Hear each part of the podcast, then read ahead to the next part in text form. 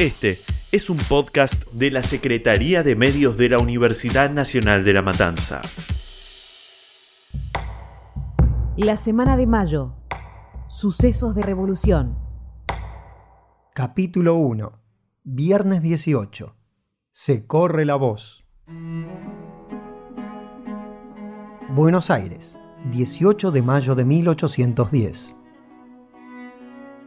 Parecía un día más en estas lejanas tierras de la corona española, hasta que una noticia lo cambió todo.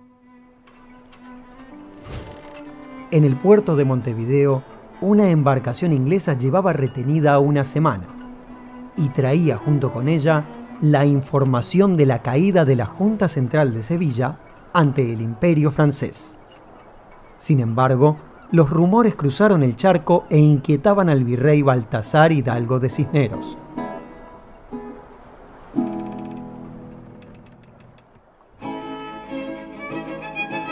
Hace unos años, mientras los criollos defendían y reconquistaban Buenos Aires, España era gobernada por el rey Carlos IV. Esta historia se remonta a 1805, cuando Francia realizó un bloqueo económico a Inglaterra.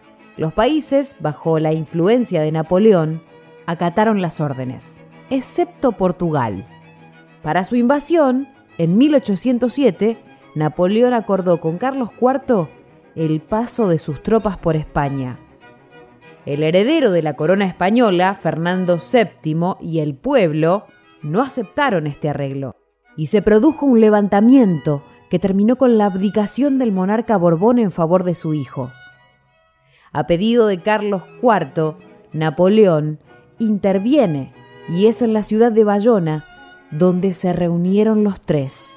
El emperador francés obliga a Fernando VI a abdicar en favor de su padre y a su vez Carlos IV abdica en favor de José Bonaparte. Se produjo así la farsa de Bayona.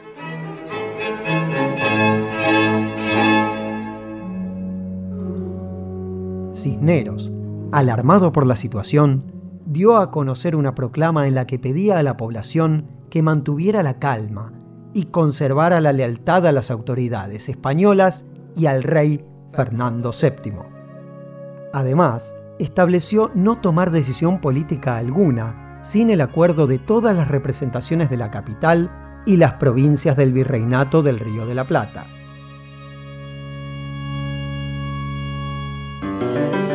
En el desgraciado caso de una total pérdida de la península, y ante la falta del supremo gobierno, asumiré el poder acompañado por otras autoridades de la capital y todo el virreinato se creará una regencia americana en representación de Fernando VII. Me moviliza a alcanzar la gloria de luchar en defensa del monarca contra toda la dominación extraña. Haremos oídos sordos a los genios inquietantes y malignos que procuran crear divisiones.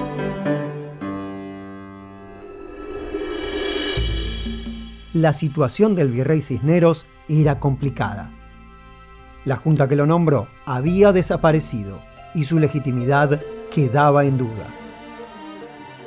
A medida que los porteños se enteraban, iban subiendo de tono las charlas políticas en cafés y cuarteles.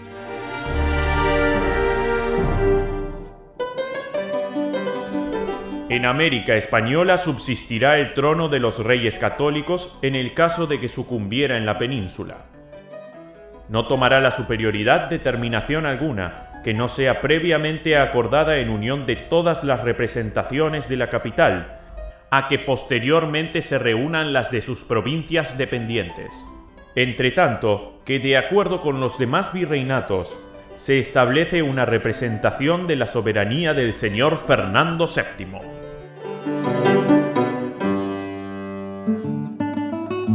Los integrantes del Partido de la Independencia, Juan José Castelli, Manuel Belgrano, Nicolás Rodríguez Peña, Juan José Paso y Antonio Beruti, entre otros, mantuvieron reuniones con Cornelio Saavedra, el jefe del regimiento de patricios y del Partido Patriota.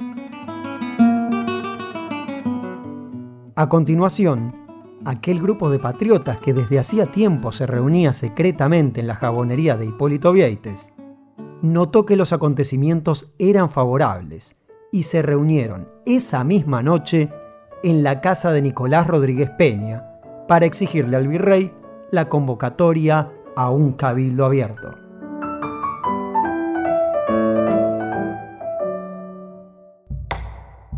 La semana de mayo.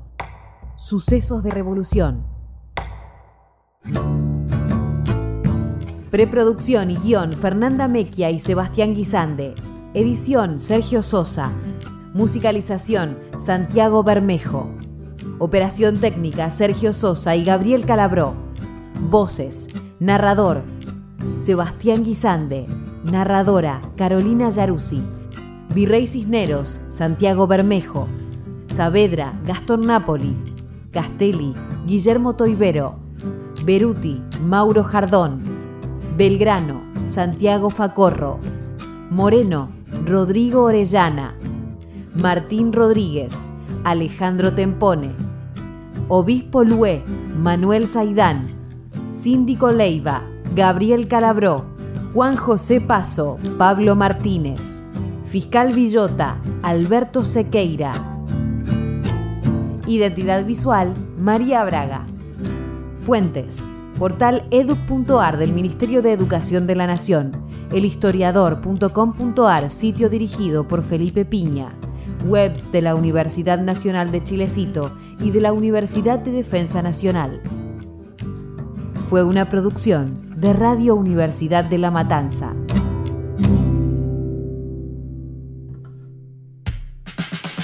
Este fue un podcast exclusivo de la Secretaría de Medios de la Universidad Nacional de La Matanza.